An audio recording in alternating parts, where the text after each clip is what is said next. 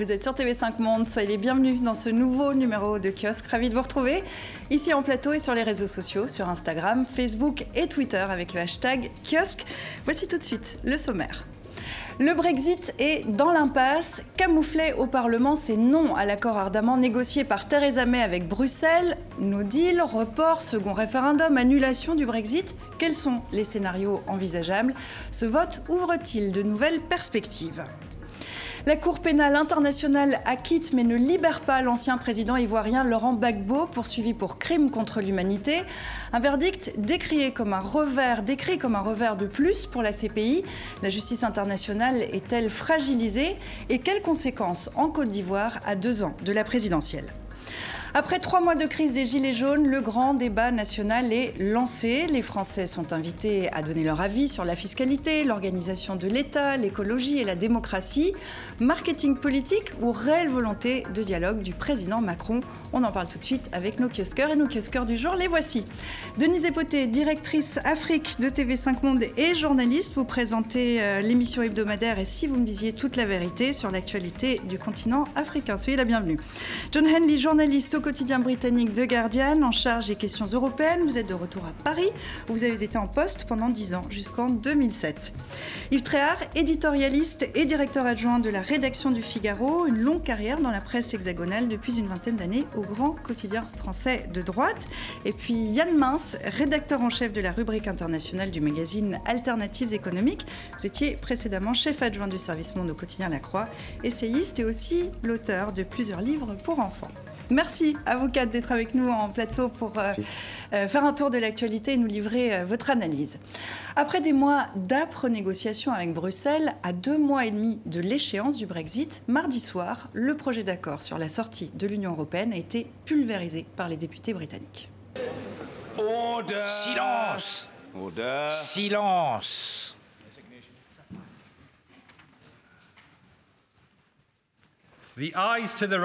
En faveur du oui, 202 voix. En faveur du non, 432 voix.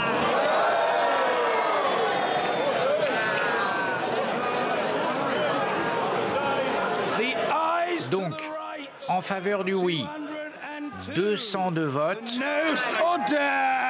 Silence En faveur du oui, 202 votes.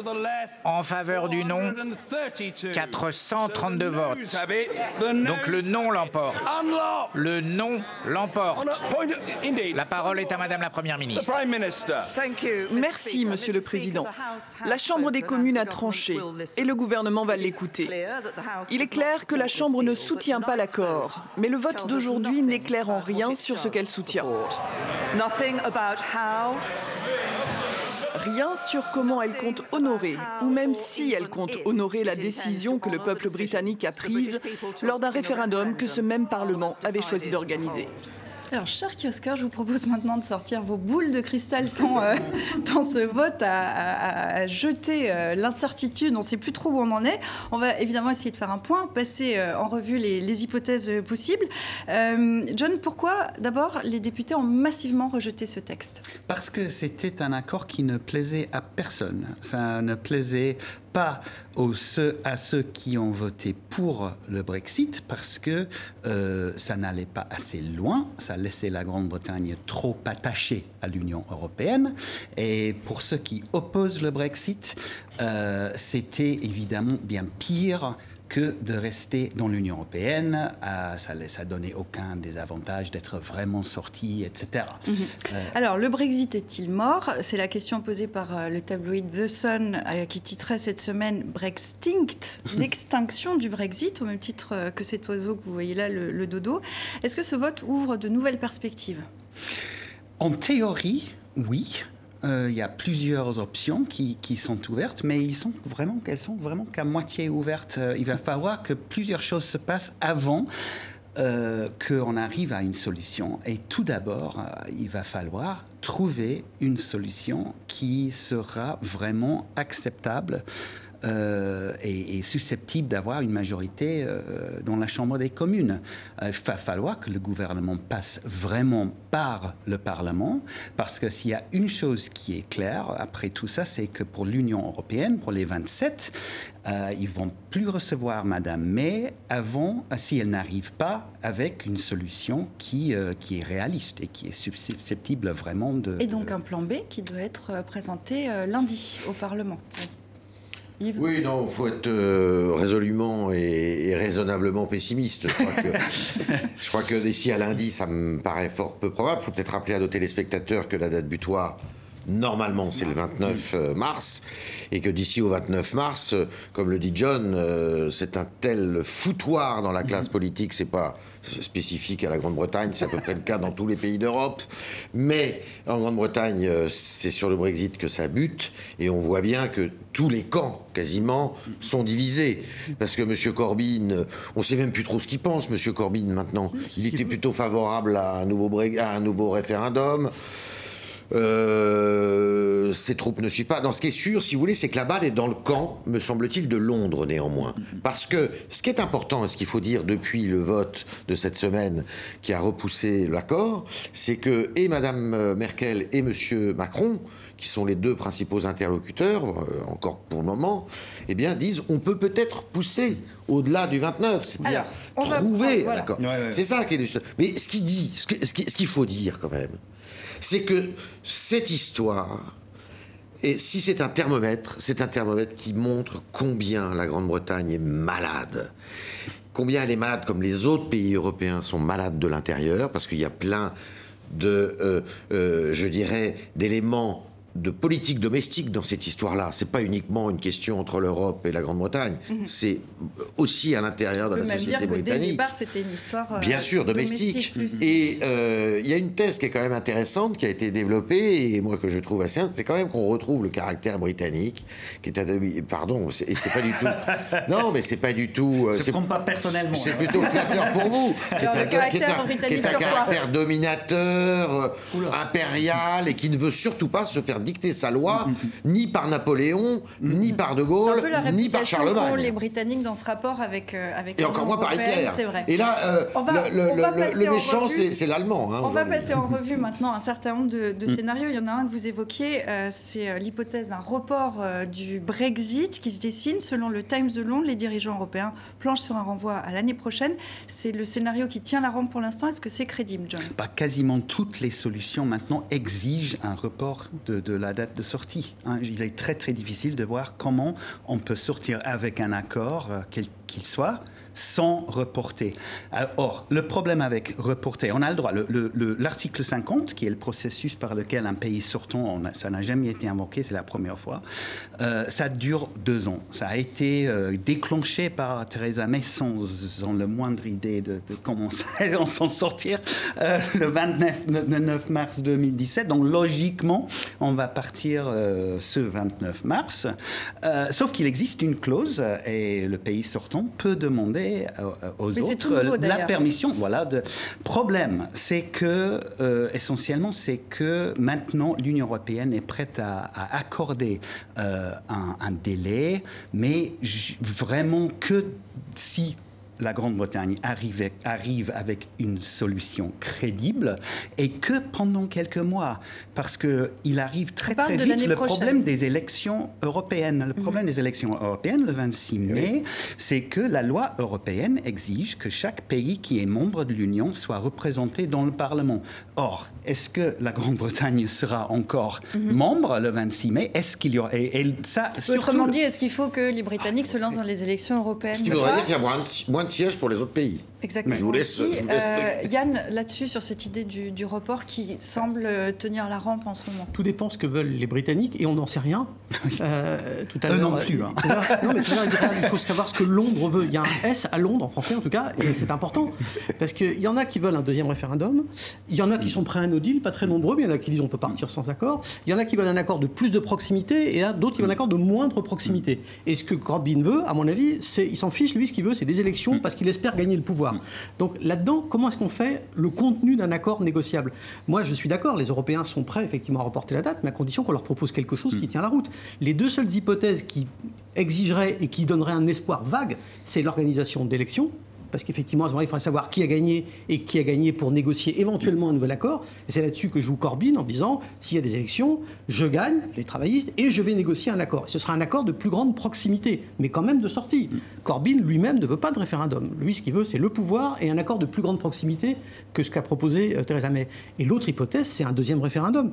Mais pour l'instant, il n'y a pas beaucoup de gens qui le défendent ouvertement dans les, partis dans les deux principaux partis politiques. Il y a quelques Tories qui seraient prêts, il y a des Labour qui seraient prêts, mais il n'y a pas tant que ça de gens qui sont prêts à faire un referendum. Mais à un moment... Mais on voit bien aussi que Theresa May a échappé de quelque peu à la motion de censure. Donc, provisoirement, à mon avis. Provisoirement, donc même si c'est provisoirement, on voit bien qu'il n'y a pas beaucoup de candidats pour la remplacer maintenant et reprendre la patate chaude de la gestion du Brexit. Le, danger, c'est que les deux principaux partis, euh, les conservateurs et les Labour, continuent, juste Corbyn, il continue euh, de, de, poser des motions de, de, défiance, de censure, et Theresa May, elle continue euh, de, revenir à la Chambre des communes avec le même deal. Elle n'espère pas pour l'instant. Il y a un moment, il faudra qu'elle arrête de revenir avec le deal. Il y a un moment, il faudra qu'elle démissionne. Il n'y a, pas de choix. Si, si lundi, elle revient avec globalement le même accord, parce que je suis d'accord avec qui, qu'est-ce qu'ils vont négocier en trois jours? Rien, ils ne peuvent pas rien.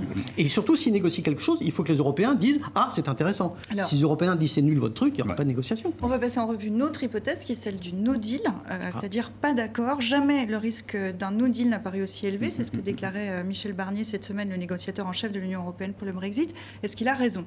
Il a oui, je pense qu'il a bien raison parce que no deal, c'est maintenant euh, l'option par défaut. C'est-à-dire qu'il va falloir que les Anglais se mettent d'accord sur un alternatif un no deal. Et on voit bien à quel point ils sont capables de se mettre d'accord. Sauf à jouer les élections ou le deuxième référendum, ce qui serait une façon de sortir. Mais no deal, c'est, je veux dire, c'est, c'est, vraiment, ce serait vraiment dramatique. D'ailleurs, la France, cette semaine, c'est vraiment dramatique. C'est toujours présenté ah comme le cas de oh figure je le pense plus faut, je pense pas, toujours d'accord là-dessus. C'est difficile d'exagérer l'impact d'un no deal. Vraiment. Je pense que c'est vraiment. La France s'y prépare. C'est un service. On a appris ça cette semaine. Oui, en train de travailler un de 50 millions. Ça veut dire, ça veut dire quoi bah, bah, Égoïstement et hypocritement, pour la France, c'est peut-être pas ce qu'il y a de plus mauvais si vous voulez, plutôt qu'un mauvais accord. à long terme, peut-être. À, à, court terme, c'est dramatique C'est dramatique, mais euh, à long terme, c'est dramatique. Hein, le fait que la Grande-Bretagne, même si elle était un pied quand même pas tout à fait, les deux pieds dedans, elle n'était pas les deux pieds dedans. Il faut quand même rappeler à nos téléspectateurs qu'elle n'était pas dans Schengen, qu'elle n'était pas mm. dans l'euro, qu'elle avait toujours un régime spécial, euh, qui était. Mais bon, tout le monde s'accordait et s'accommodait de cette, chose-là. Euh, no deal, moi j'ai très peur pour ce, ce, magnifique pays qui est quand même le phare de la démocratie dans le monde euh, à l'origine, et euh, que ce pays retombe vers une, enfin, aille vers une paupérisation qui nous rappelle les pires heures des années 70, euh, quand la Grande-Bretagne a, vu ses, services publics pas entretenus qui partaient à volo. Et, là, j'ai peur qu'on on revienne à ça, parce que si vous voulez, no deal, il faut le dire, ça veut dire que la Grande-Bretagne est considérée par ses partenaires, enfin par les Européens, non plus comme un partenaire, mais comme n'importe quel autre pays, à moins, à moins qui trouvent un accord à la norvégienne, à la Suisse. Oui, mais ils le trouveront pas tout de suite.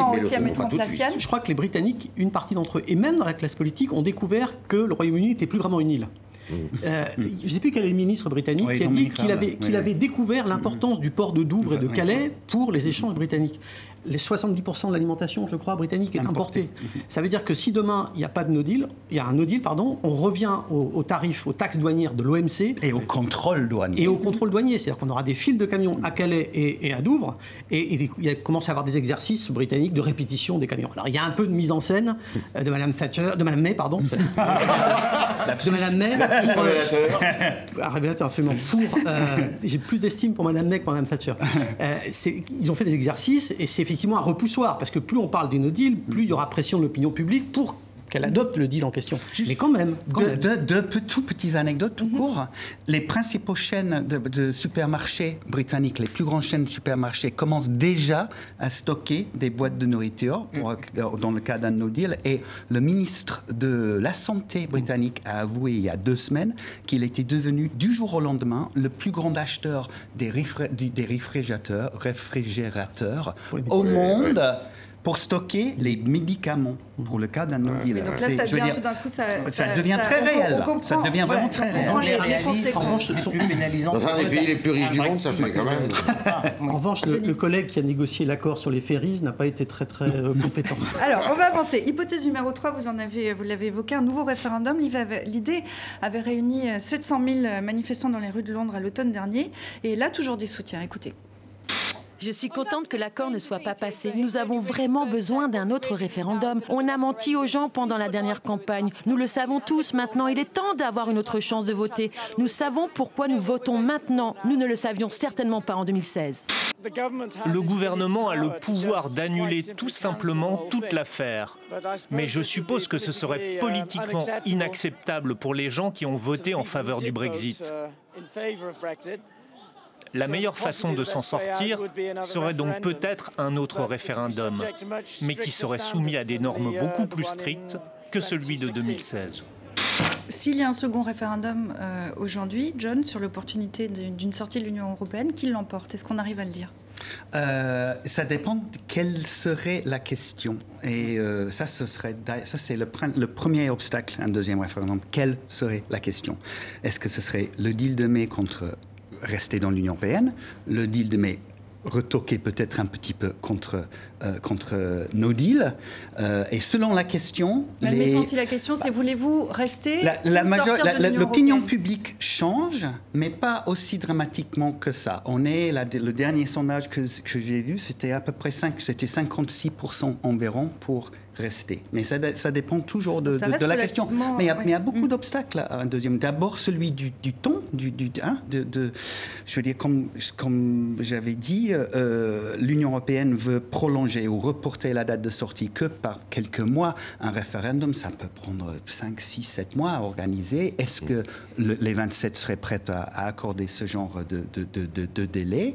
Et surtout, il y, a, il y a un problème de fond. Euh, qu'utilise le gouvernement, euh, qui est, euh, c'est quelles seraient les conséquences d'un deuxième référendum sur la, confiance dans la, ou la, le foi dans la, démocratie, des électeurs qui, qui seraient tentés de dire bon voilà vous, vous n'aimez pas la réponse que nous avons déjà donnée. Mhm. c'est une vraie question. ah ben ça c'est la question principale à mon avis puisque et d'ailleurs les gilets jaunes devraient bien en prendre de la graine. le référendum, personnellement je suis un un opposant farouche à toute forme de démocratie de ce type, parce que c'est la foire à la démagogie, on l'a vu, mm. hein, c'était quand même la foire à la démagogie. Ils sont où les Brexiteurs de la première heure? Monsieur Farage, Monsieur Johnson Ils se planquent, ils sont ah. planqués. Non, Johnson, Johnson non, mais les autres, ils, ont raconté que des fake news, ils ont mm. raconté que des bêtises. C'est toujours un référendum, sauf si on est dans un pays scandinave, dans un en Suisse et tout ça, c'est toujours quand même la foire aux passions. Quand la raison ne parle plus, eh bien voilà, et le peuple pardonnez-moi de l'expression, mais le peuple britannique aujourd'hui, peut-être pas dans sa majorité, mais une bonne partie, se sent cocu de cette histoire-là. Dans tous les cas, il est cocu, parce que si ils sont toujours pro-Brexit et qu'ils n'y arrivent pas à ce Brexit, eh ben, ils n'auront pas eu satisfaction. Et s'ils se rendent compte qu'ils ont été trompés, eh bien, euh, voilà. Donc, euh, c'est quand même très dangereux mhm. comme maniement. Et encore une fois, quand euh, la politique euh, communautaire, et malheureusement elle a trop souffert dans tous les pays, et l'otage de règlement de compte mhm. domestique, eh ben on en arrive là. Alors la démocratie, on va peut-être y revenir tout à l'heure euh, en parlant des, gilets jaunes. J'aimerais qu'on avance sur la dernière hypothèse. On va terminer là-dessus, c'est celle de l'annulation du Brexit. Vous évoquiez euh, ça tout à l'heure. Selon la Cour de justice européenne, et c'est une décision euh, récente, le Royaume-Uni peut décider seul de renoncer à quitter l'Union européenne. Est-ce que c'est possible, crédible? On voit par exemple que les marchés ont l'air de se préparer à l'idée d'une annulation. C'est que c'est parfaitement possible et ce serait encore plus possible, je pense, dans le perspective justement d'un deuxième référendum. Mm. Euh, ce serait difficile d'organiser un deuxième référendum euh, si, si, on prolongeait, juste euh, tout, tout simplement, si on prolongeait l'article 50, si on reportait de quelques mois la date de sortie, si on révoquait l'article 50 et après, pour après appeler au, soit aux nouvelles élections, soit un deuxième référendum, ça c'est tout à fait possible. En dernière option, si, mm-hmm ceux qui mènent campagne pour le, ce qu'on appelle le People's Vote, le deuxième mhm. référendum, euh, c'est ça leur stratégie, c'est vraiment de faire en sorte que cette option-là, c'est la dernière option avant, avant la sortie sans Mhm. accord. Et Yann, je vous laisser C'est une conclure option là-dessus. politiquement un peu étrange quand même. Ça veut dire que on annule, on revote par référendum, éventuellement c'est de nouveau Louis euh, pour le départ, pour le livre qui gagne. Ça fait on annule et on reprend. Politiquement, c'est un peu. Là, du coup, je sais pas pour la démocratie, mais pour l'image Oui, du Royaume-Uni, c'est pas terrible, terrible en ce qui concerne les relations Mais il y a internationales. quand même, on, on constate quand même qu'aujourd'hui, le maire de Londres est favorable à un deuxième référendum.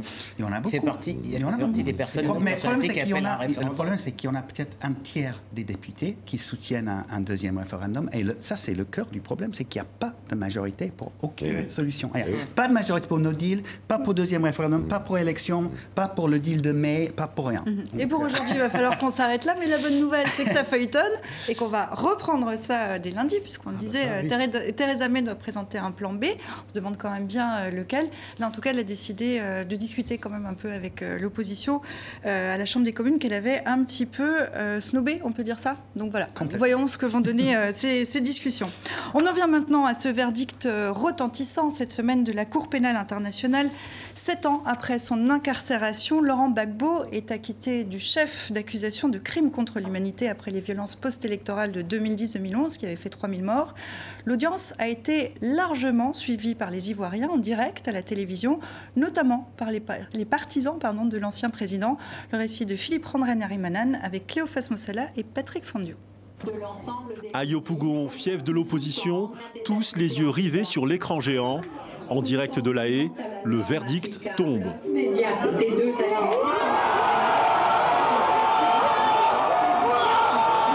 Laurent Gbagbo acquitté par la Cour pénale internationale, à l'instar de Charles Blégoudet. Et bientôt,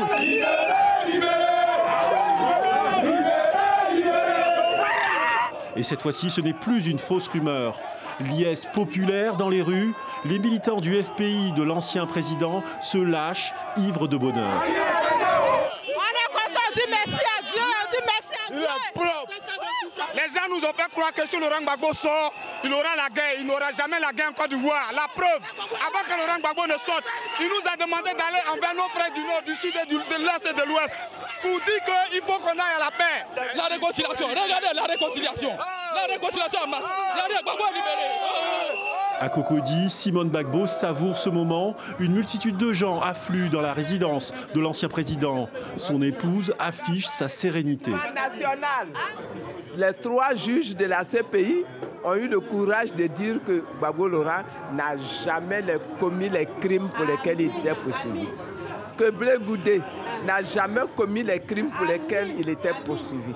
Et qu'il mérite de reprendre la vie où il avait laissé pour la continuer pour le bonheur des Ivoiriens. Et les Ivoiriens l'attendent. Dans l'attente de son retour au pays, lavé des accusations de crimes contre l'humanité, après plus de 7 ans de détention, Laurent Gbagbo, 73 ans, suscite tous les espoirs de ses partisans. Et ses partisans vont devoir attendre encore un petit peu. On l'a appris tout à l'heure, Laurent Gbagbo restera en détention jusqu'à une nouvelle audience euh, en février, dans deux semaines à peu près, alors que dans un premier temps, sa libération avait été euh, annoncée. Pourquoi les deux hommes, Laurent Gbagbo, euh, Charles Blégoudet, ne sont toujours pas libres à l'heure où on se parle?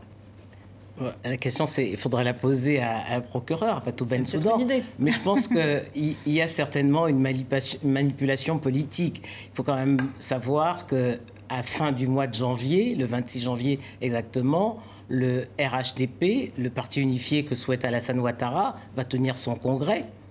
Euh, libérer Laurent Gbagbo avant cette date aurait fait courir un risque et aurait fait passer ce congrès euh, dans. euh, on, on aurait pas- ce serait devenu un non-événement, ce congrès. Donc euh, je pense que Fatou Bensoudan est peut-être Qui est la procureure qui est la procureure, est peut-être consciente du risque politique euh, sur la, la politique ivoirienne aujourd'hui, euh, en laissant sortir Mais c'est Laurent Gbagbo. Bensouda qui se dit on va éviter un problème ou c'est des négociations avec le pouvoir euh, Je pense que ce sont des négociations euh, entre la, CPI et, et- et la Côte d'Ivoire, manifestement. Et ça, ça répond dans ce cas à une des grosses critiques qui est faite à la CPI, c'est celle d'une manipulation de la CPI ou une, une CPI Oui, qui n'est pas neutre. Parce qu'il y a quand même des précédents. On se, souvient de Jean-Pierre Bemba, qui était accusé par des mêmes faits au, lendemain d'une crise post-électorale, mais c'était en RCA, c'est vrai. Qui a été acquitté et libéré l'été dernier. et libéré science tenante. Il y a eu également, avant Jean-Pierre Bemba, en 2014, le président du Kenya, Uhuru Kenyatta, qui a eu un procès expéditif. 24 heures à peine, on s'est aperçu que la Cour n'avait pas assez d'éléments pour le condamner. Il est rentré au, Kenya et aujourd'hui, il est toujours le président euh, du Kenya. Donc, pour ces deux cas-là, il n'y a pas eu de risque de trouble à l'ordre public comme aujourd'hui le prétend Fatou Bensouda pour la libération de mhm. Laurent Gbagbo et de Blé Ça, c'est l'information aujourd'hui qui vient de tomber. Il ne va pas être euh, libéré. Ça vous interpelle, Yann? Non, effectivement, euh, ça me semble. Alors, je ne sais pas s'il y a eu une négociation, mais ça me semble probablement un, calcul. Cela dit, moi, ce, qui me frappe dans cette histoire, c'est que surtout que ce qui est arrivé, cet acquittement, j'ai l'impression que c'est l'héritage encore très lourd du premier procureur de la Cour, Moreno Ocampo, qui a visiblement fait des enquêtes euh, bâclées, qui a fait des arrangements un peu euh, compliqués, et que maintenant, Fatou Bensouda a hérité en partie de ce lourd passif ça décrédibilise en grande partie, euh, malheureusement, euh, la Cour. Mais d'un autre côté, il faut bien reconnaître que les États n'ont pas forcément donné à la Cour tous les moyens d'investigation dont elle a besoin. Donc à chaque fois, elle est obligée de négocier pour pouvoir obtenir des éléments sur place. Et ça, c'est très compliqué. Moi, j'ai souvent l'impression que la procureure de la Cour est un peu dans la même situation que le secrétaire général des Nations Unies. Il faut aller mendier auprès des États membres les moyens de faire son travail et la tâche qui lui a été confiée. Et ça, c'est extrêmement compliqué. Alors, après, on peut penser qu'effectivement, euh, peut-être que la Cour fait mal son travail, mais est-ce qu'elle a les moyens, tous les moyens de faire son travail, ou est-ce qu'elle est obligée de conclure des petits arrangements pour le faire, sachant qu'évidemment, les acteurs avec lesquels elle les conclut, Ouattara ou d'autres, eux ont des intérêts très politiquement clairs. Et c'est bien évident que ce n'est pas tout de suite qu'on va voir les gens du camp de Ouattara, qui ont également commis des crimes, être poursuivis devant la Cour pénale internationale. Yves, sur cette question? Il faut plaider la dissolution et la, et la, fin de la Cour pénale internationale. C'est un gag, cette histoire. Il faut laisser les peuples qui ont leur propre souveraineté juger les leurs. Alors vous allez me dire, dans le cas de Laurent Gbagbo, ça aurait probablement créé un trouble énorme qu'il soit jugé dans son pays quand on connaît le, niveau de tension. Néanmoins, son épouse, Simone Gbagbo, a été jugée sur place. Et d'autres responsables euh, du camp de M. Gbagbo ont été jugés dans, son pays.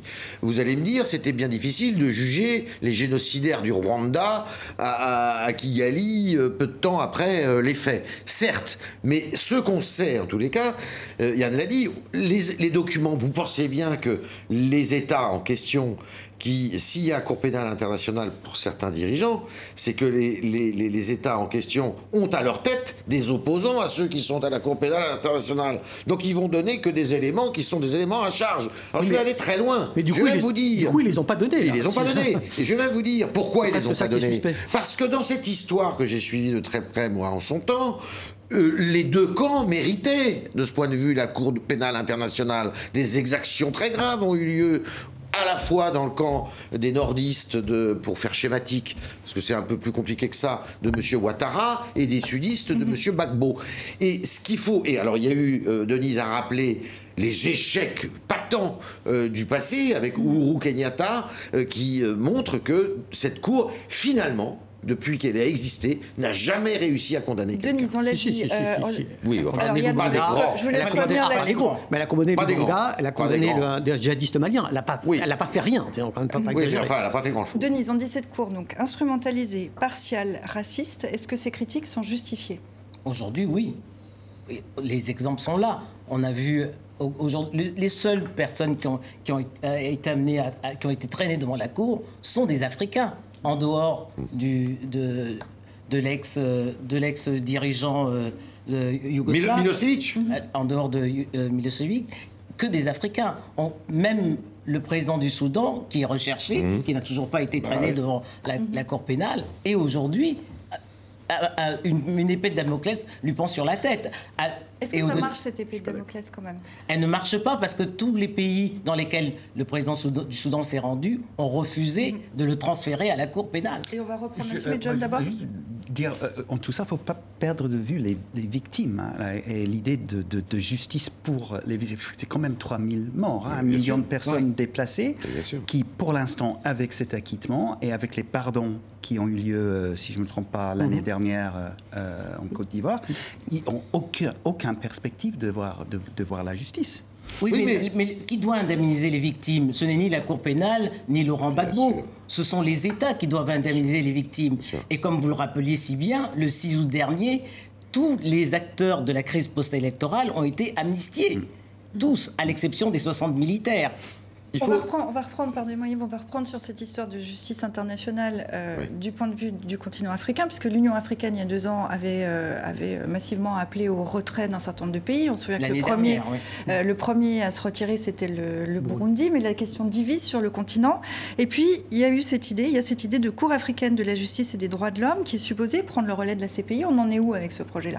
Mais on voit bien que cette cour a tenu un procès. Elle a condamné Hissène Abré l'année dernière à Dakar. Donc il y, a la possibilité que les Africains soient jugés par des justices, des justices nationales. C'est possible. Mais, euh, la, Cour euh, africaine en question, ça ressemblerait quoi à la CEDH J'en doute. Et d'ailleurs, la CEDH, est-ce qu'il faut. Cour européenne des droits de l'homme. La Cour européenne des droits de l'homme, est-ce qu'elle est tolérable dans sa formule actuelle? Je ne sais pas. Ce que je peux vous dire en tous les cas, c'est qu'effectivement, il y a, à part M. Milosevic et quelques autres, il n'y a que les Africains qui sont allés devant la Cour pénale internationale. Et pourquoi? M. Trump ne pourra jamais aller devant la Cour pénale internationale Parce que les Américains n'ont pas signé. Monsieur, les, responsables israéliens ont toujours refusé de, signer et d'adhérer à cette Cour pénale internationale. Donc, de toute manière, ni la Russie, ni la Chine. Donc de toute manière, c'est une... Enfin, je veux dire, c'est anormal même une honte, je dirais. Oui, mais quand même, euh, on peut critiquer Fatou Bensouda. Elle a quand même lancé des enquêtes sur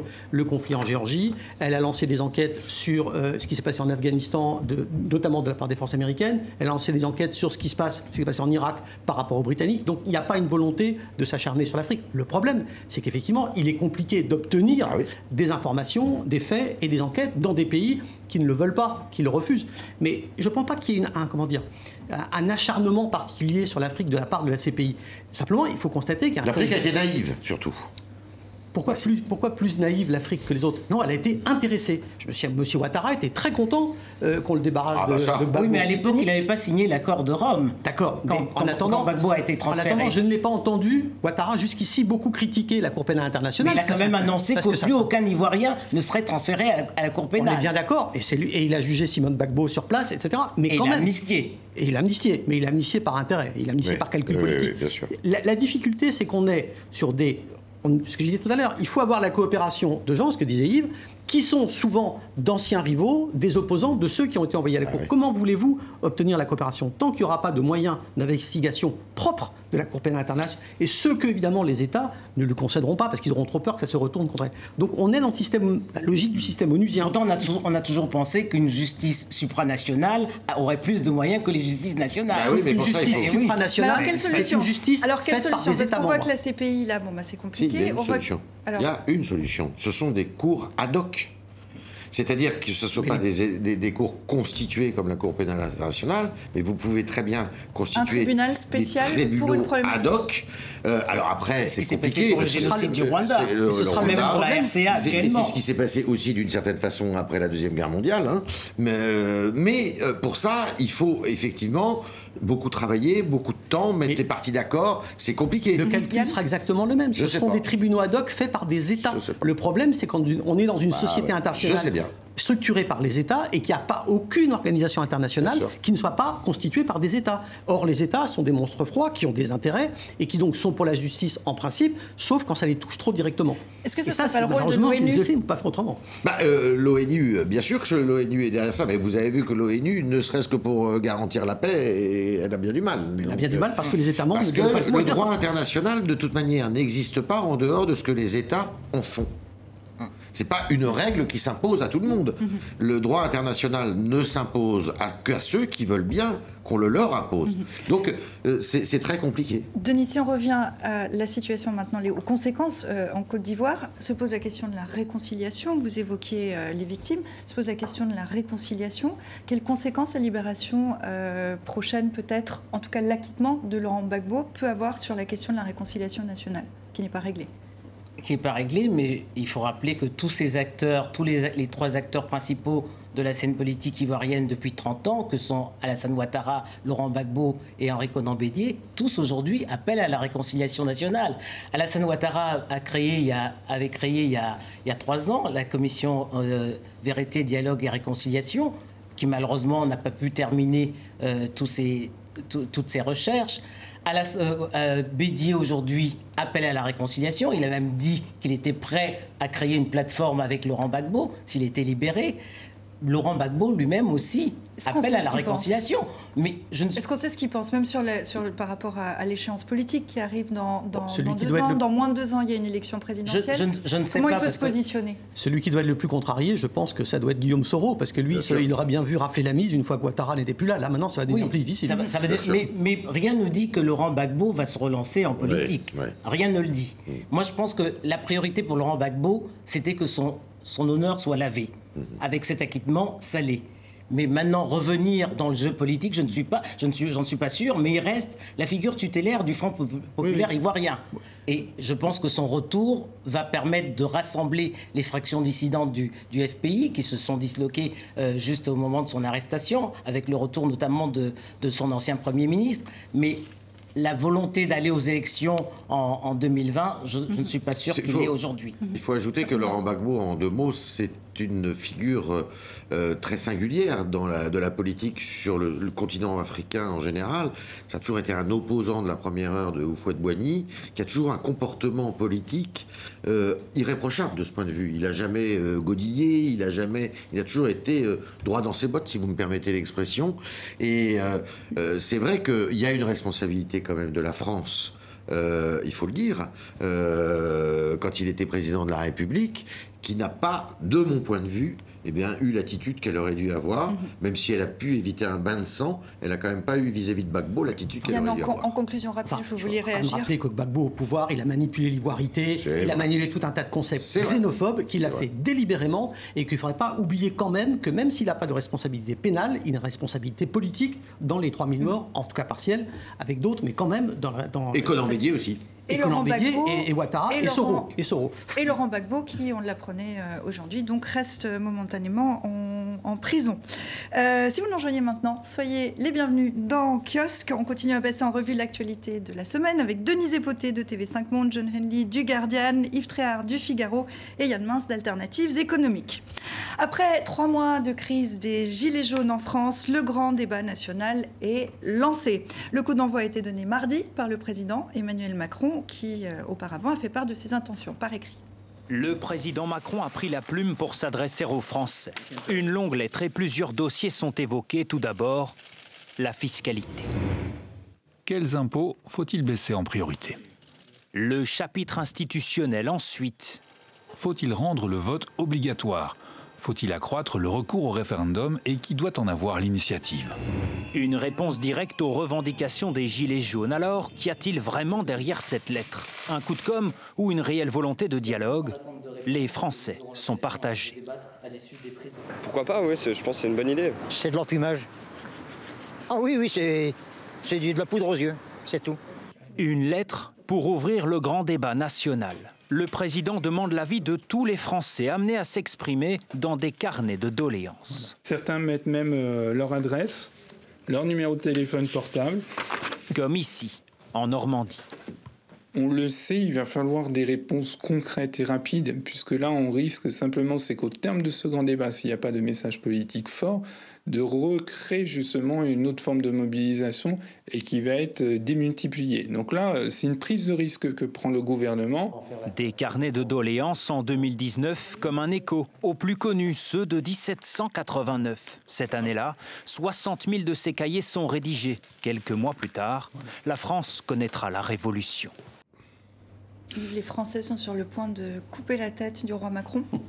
Écoutez, il y a un niveau, en tous les cas, dans le débat public, de haine et de détestation du président de la République qu'on a rarement connu et on le, c'est pas subjectif que de le dire, on l'entend dans les rues, dans les, bon, euh, il y a un, climat de tension qui est très fort dans ce pays.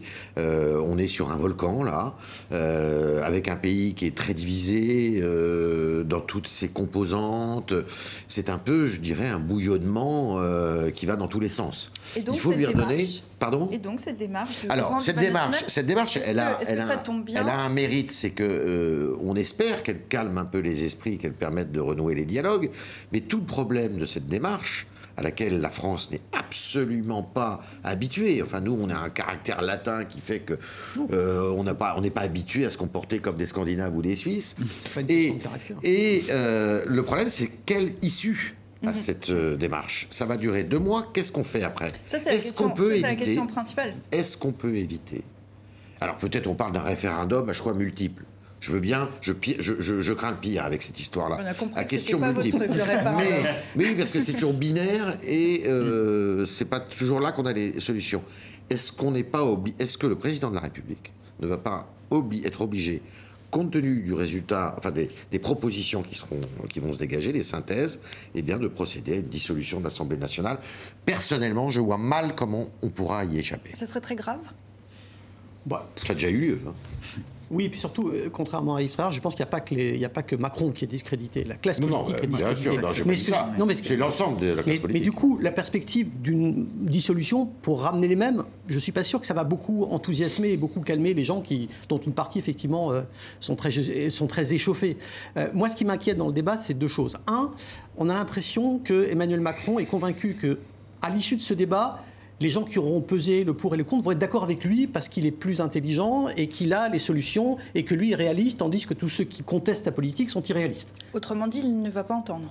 Je crains n'entendent dites. pas. Je crains qu'ils n'entendent vraiment pas parce que ça n'est pas, comment dire, ça n'est pas sa, sa posture, ça n'est pas son attitude par rapport au pouvoir. Il est convaincu que le pouvoir, c'est ceux qui savent, ceux qui ont compris, ceux qui sont réalistes et que c'est pas des choix politiques. C'est pas on fait tel sacrifice pas. Non, il pense qu'il y a une seule solution de s'en sortir et j'ai très peur de ce point de vue-là euh, que ça n'aboutisse pas et j'ai très peur qu'il tire des conclusions lui-même ou que l'exécutif, le pouvoir exécutif tire des conclusions et dise voilà, c'est ça et ça et ça les points importants. Je ne crois pas que ça suffira. Si effectivement les gens participent, si effectivement les gens participent, s'il y a beaucoup de doléances, de propositions, etc., je pense qu'à ce moment-là, il faudrait faire quelque chose qui n'a encore moins dans la culture politique en France que ce grand débat, qui est une assemblée de citoyens tirés au sort qui reprennent toutes ces doléances et qui en fassent quelques propositions concrètes. En gros, que ce ne soit pas le pouvoir exécutif qui dise ce qui est sorti du débat, mais que ce soit des citoyens tirés au sort. Les Irlandais l'ont fait euh, pour, et c'est ça qui a amené par exemple le référendum sur le mariage pour tous ou sur l'avortement, alors que tout le monde pensait que la société irlandaise était beaucoup trop conservatrice. S'il n'y a pas un filtre après le débat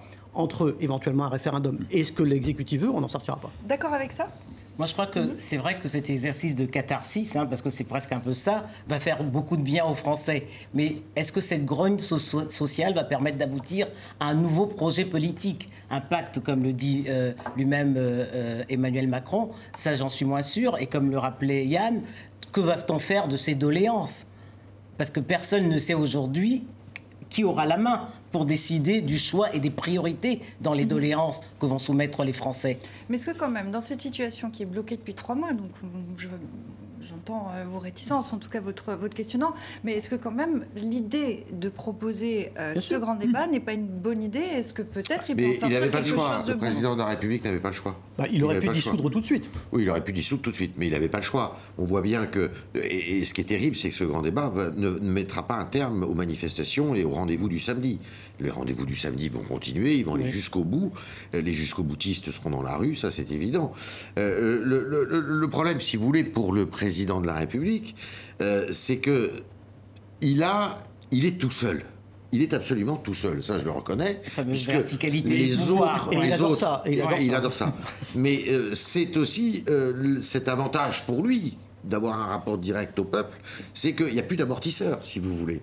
Et il y a plus, il est tout seul face à eux. Et, euh, eh ben, on se retrouve un peu comme en 1788, si vous voyez ce que je veux dire. Alors qu'au départ, lui-même avait mis en avant le, le rôle que pouvait jouer la société civile. Bien sûr. Ça, c'était avant d'être élu. Ça, c'était avant d'être C'est- élu. c'est- C'était avant. bah, C'est une malaise qui est très très profonde, mais qui n'est pas unique à la France. hein. Moi, je veux dire, Non, non, mais les, gilets, les gilets jaunes de, de- de la France, euh, s'ils avaient, s'ils habitaient, s'ils avaient habité dans le nord de l'Angleterre il y a deux ans, ils auraient voté pour le Brexit. Exactement les mêmes. C'est ce qu'on a dit tout à l'heure. Hein. Exactement. Ce sont les gens qui se sentent euh, pas assez payés, surtaxés, euh, pas d'avenir. Loin des métropoles. Voilà, qui ont craint que leurs enfants s'en hein. sortent pas, etc., etc. C'est exactement la même.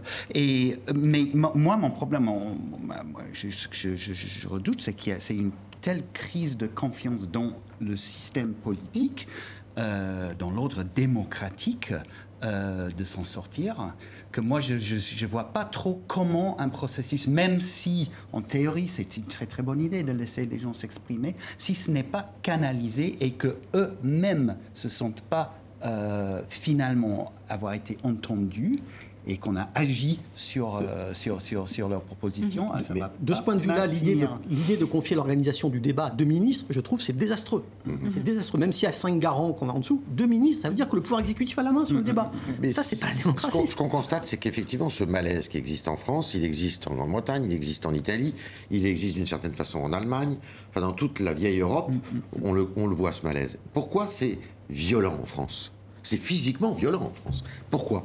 Eh bien, c'est dû principalement à nos institutions. Parce que nos institutions, qui ont été imaginées par le général de Gaulle et réformées par Jacques Chirac avec le quinquennat, qui a fait plus de mal, me semble-t-il, que du bien, eh bien, euh, ça, euh, c'est le rapport d'un homme, il n'y a jamais eu de femme, d'un homme et d'un peuple. Et quand ça bloque, hmm. il n'y a pas d'issue. Alors que dans les autres pays où on a des coalitions, où on a, je ne dis pas que le malaise n'est pas moins profond, mais, il faut aller compromis. on arrive à plus de compromis, même si c'est long, même si c'est compliqué. Alors qu'en France, ça vire tout de suite au rapport de force physique. Et de ce point de vue-là, Macron s'est tiré de balle dans le pied avec son jupitérisme, etc. Et sa réincarnation de la figure du roi et, toutes les sottises qu'il a, entendues Il a creusé euh, le début de sa tombe, si ah oui, dire. On va se rendre, euh, on va écouter des Français hein, quand même, on va se rendre euh, dans ce village, une petite ville de Bretagne, c'était hier soir, écoutez. Ça ne s'est jamais vu, c'est-à-dire que c'est quelque chose d'assez, c'est totalement inédit, c'est totalement incroyable, et on est en démocratie, donc il faut y répondre. Bah, ça devrait être comme ça, je sais pas, une fois par semaine, une fois par mois, euh, durant toute l'année. Euh, les, gens de toutes conditions, de toutes régions peuvent, euh, peuvent s'exprimer sur la politique. Et on a un Parlement qui représente personne, qui représente quelques lobbies, qui représente une petite partie de l'électorat. Il a tout le pouvoir en France. Bon, mais c'est un système qui, est défaillant. Je n'y crois absolument pas à ce débat, absolument pas. Sinon, rencontrer encore, discuter, échanger, mais en matière d'action, il n'y en aura pas. Bon, vous disiez, elle y va quand même, elle ne le croit pas, mais elle y va quand même. Bah Est-ce que quand même, finalement, euh, ce qui ressort aussi de cette séquence euh, en France, c'est ce besoin, cette envie qu'ont les Français de parler? Oui. Denise? Oui. Oui, mais on le voit bien. On voit bien le, nombre de doléances, tous les cahiers qui ont été noircis euh, dans les différentes mairies. Et c'est pour ça que je parlais de catharsis tout à l'heure. C'est vrai, mais après, on, en fait quoi de ces doléances? Hmm. alors la question c'est est-ce que le besoin de parler peut déjà suffire à calmer? Mais non, on voit bien que non, puisque Les, gilets jaunes vont en, être à leur dixième semaine. Oui, mais le grand débat vient de commencer. Le problème c'est quand on dit les gilets jaunes, toute la contestation autour des Gilets jaunes, c'est pas forcément les gens qui sont sur les ronds-points. Il y a des gens qui les soutiennent Absolument. en disant ça va, c'est un levier, ces gens qui sont sur les ronds-points, c'est un levier pour obtenir quelque chose, pour qu'on nous entende. Là, les, occasions, les gens ont l'occasion d'être entendus. Ça va être, le grand débat, ça va être ce que les, les gens en feront pas seulement ce que Macron veut en faire. Ils peuvent très bien, s'ils veulent, s'emparer du débat et en faire quelque chose dont Macron n'avait pas du tout envie. Mmh. Maintenant, effectivement, à la fin, si c'est lui qui verrouille les conclusions, c'est mort. Mais ce besoin de, s'exprimer, c'est, il, est très, il est prévisible depuis assez longtemps quand même dans la démocratie française. Il suffit de voir les taux d'abstention. Il suffit aussi de voir les votes protestataires. Euh, et, les taux d'abstention, je vous rappelle quand même qu'au deuxième tour des législatives euh, dernières, c'est-à-dire en 2017, euh, moins d'un Français sur deux a voté c'est terrible. Alors vous allez me dire, aux États-Unis, ça fait bien longtemps que c'est comme ça. Oui, mais les États-Unis, c'est les États-Unis. En France, c'est un peu différent. Euh, euh, on, est, on est dans une culture de l'État en France, qui n'est ah pas du tout la culture américaine euh, classique. Et donc, là, et puis il y a une défiance. la récente étude du Civipof, qui est un organisme d'études politiques pour l'Institut d'études politiques de Sciences Po, a montré que la défiance est mm. ravageuse. Mm-hmm. C'est-à-dire que les Français ne croient plus en leurs hommes politiques, ne croient pur leurs journalistes, alors là c'est pire que tout, euh, les, hommes les chefs d'entreprise, il n'y a que les, finalement les responsables de proximité, que sont les maires, et, deux ou trois autres les, associations. les associations. Curieusement, des associations comme l'armée. Voilà, qui eux, eh bien, on, on l'écoute et, des gens. Mais les autres, on les a pour eux, on les a volés, trompés mhm. et on leur a menti. Vous parliez de dégagisme, on va conclure là-dessus, parce que euh, Emmanuel Macron euh, s'est fait élire euh, par une envie de dégagisme. Aujourd'hui, il est lui-même victime d'une envie de, de mhm. dégagisme. donc, il y a cette proposition maintenant. Si ça ne marche pas, si ça n'est pas lui, qu'est-ce qui se passe derrière? On voit des présidents qui ne font plus qu'un mandat. Si Emmanuel Macron euh, n'en faisait qu'un, ce serait le troisième président.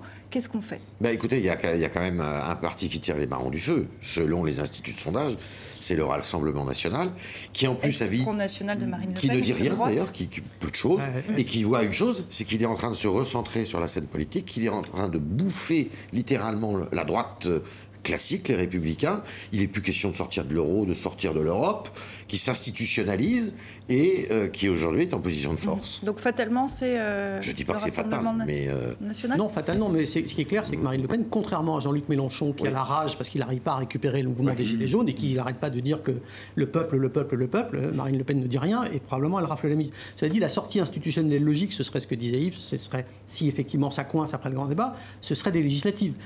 Et après quoi Qu'est-ce que peut faire Macron? Si effectivement il y a une majorité plus faible, eh ben, il peut effectivement commencer à dire c'est de la faute du Parlement. Il peut faire ce que Mme May fait pour le Brexit, dire moi j'ai essayé, mais voilà, je ne peux pas travailler avec ces gens. Mais ce n'est pas une sortie satisfaisante, c'est clair, c'est clair. Vous, John, vous avez quitté euh, Londres et son Brexit pour vous réinstaller euh, en France euh, sans, sans, regret En tout cas, ça Quel commentaire ça vous inspire pour, pour conclure là-dessus? Oui, bah, ça, de toute façon, moi, je ne vais pas manquer de travail, je pense. Denis, je vous laisse le mot de la fin sur cette situation en France. Moi, je voudrais juste faire un parallèle hein, pour terminer. C'est quand euh, Yves le rappelait tout à l'heure, cette situation est, commune, n'est pas unique à la France. On l'a même vu en Afrique mm. avec notamment des mouvements citoyens, le ballet citoyen au Burkina Faso, mais également un mouvement comme Y en a marre au Sénégal, qui a été un des premiers, euh, les, premiers mouvements civiques. Donc, ce ras-le-bol de, des citoyens qui veulent pousser les politiques à changer est presque mondiale aujourd'hui. et une consultation qui va se poursuivre jusqu'au 15 mars, un acte 10 des Gilets jaunes qui est prévu demain samedi. Euh, lui, on n'en a jamais marre, c'est Dilemme. On va terminer euh, cette, émission euh, avec lui. Qu'est-ce qu'il a retenu de l'actualité? Vous allez le voir. tout d'abord, cette controverse sur l'usage des lanceurs de balles de défense, aussi appelés flashball, par les forces de l'ordre contre des Gilets jaunes. Il riposte, s'écrit ce policier, qui voit arriver sur lui un œil. De nombreuses blessures ont été constatées. Malgré son acquittement par la CPI, Laurent Gbagbo est toujours en prison. Allez rejoindre votre femme Simone, l'autoriste se juge. Finalement, je vais rester ici, ici de l'ancien président ivoirien, face à cette perspective. Dilemme un peu vache. Autre grand dossier en ce moment en Afrique, la présidentielle en République démocratique du Congo. L'Union africaine rejette les résultats, même pas capable de truquer des élections, constate consterner les chefs d'État. Euh, Denise, l'Union africaine demande en fait la suspension de la proclamation des résultats définitifs qu'on attend euh, incessamment. Euh, pourquoi l'Union africaine sort-elle de, sa réserve, ce qui est plutôt inhabituel? Non, elle ne sort pas de sa réserve. Oh, elle, a, plusieurs fois, après les, scrutins présidentiels, donné une position et, tenté de jouer même des médiations. Il ne faut pas oublier qu'aujourd'hui, le président de l'Union africaine, c'est Paul Kagame. Et Paul Kagame, par rapport à la RDC, ce n'est pas n'importe qui, puisque avec les, conflits qu'il y a eu, les tensions qu'il y a eu avec la RDC dans les années 90, euh, hein, juste avant la chute du maréchal Mobutu. Donc on voit bien qu'aujourd'hui, Paul Kagame est un peu le leader de la sous-région et voudrait avoir la garantie que des troubles en RDC ne viendraient pas déstabiliser toute cette région des Grands Lacs. Mais qu'est-ce qu'il peut faire Alors, il doit se rendre, euh, ils doivent se rendre sur place ils doivent lundi. Se rendre, ils sont attendus à Kinshasa lundi. Veille normalement de, de, de, qui, qui n'aura pas lieu. Qui, n'aura pas lieu. On ne peut pas aujourd'hui, alors que l'Union africaine a demandé qu'on suspende euh, la, proclamation des résultats installer un président. Mhm. Donc on verra lundi, mardi ce qui se passe euh, en À RDC. suivre. À suivre, comme on dit, et évidemment à suivre euh, sur TV5 Monde, notamment dans le journal Afrique. On continue, on en parlait euh, en début d'émission. Dilemme pose la question Brexit ou pas Brexit? Oui, mais réponse de la Première ministre britannique il n'y a pas de mais, lui rétorque ce citoyen. Mais Theresa May avec un Y, comme vous le voyez. Et enfin, le harcèlement sexuel n'épargne pas l'ONU, c'est le constat de la première enquête effectuée par l'organisation. Je propose une résolution contre les mains baladeuses, offre le patron Antonio Guterres. Proposition acceptée à main levée, et puis vous le voyez, plutôt des mains masculines. même. Je tiens à le souligner. Merci beaucoup, Merci. euh, Dylan. Merci à vous quatre euh, pour, euh, pour ces débats enflammés et très intéressants. Merci à vous, évidemment, qui nous regardez fidèlement aux quatre coins de la planète. Je vous donne rendez-vous sur les réseaux sociaux. Vous pouvez nous écrire sur Facebook, sur Twitter, sur Instagram, où vous pouvez nous retrouver également. On attend vos commentaires, vos questions euh, nombreuses. Et puis, euh, on se retrouve ici, au même endroit, vendredi prochain.